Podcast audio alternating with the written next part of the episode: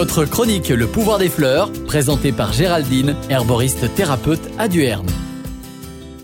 La troisième plante du système féminin, le lamier blanc, Lamium album, qui est une lamiacée. Pour la petite histoire, en grec, lamia correspondrait à un monstre féminin portant une queue de serpent qui pouvait dévorer les enfants, mais il était aussi capable de charmer les hommes. Botanique, elle est souvent confondue avec la grande ortie, car elles ont pratiquement la même forme de feuilles, différence que le lamier n'a pas de poils urticants.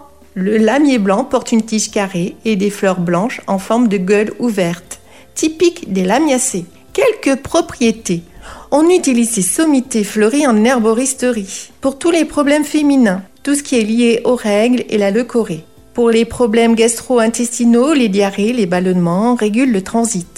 Pour les problèmes ORL et pulmonaires, pour soulager les irritations, dont la toux sèche et les douleurs urinaires en potion pour les problèmes de peau et des cheveux gras. Et vous pouvez la cuisiner comme les épinards. Elle n'a pas de contre-indication connue si on respecte bien le dosage. Toutefois, elle fade. Vous pouvez la mélanger à du miel ou d'autres plantes ayant du goût. Son petit message. Celui ou celle qui croit en moi verra ses efforts récompensés. Merci et à bientôt les amis des plantes.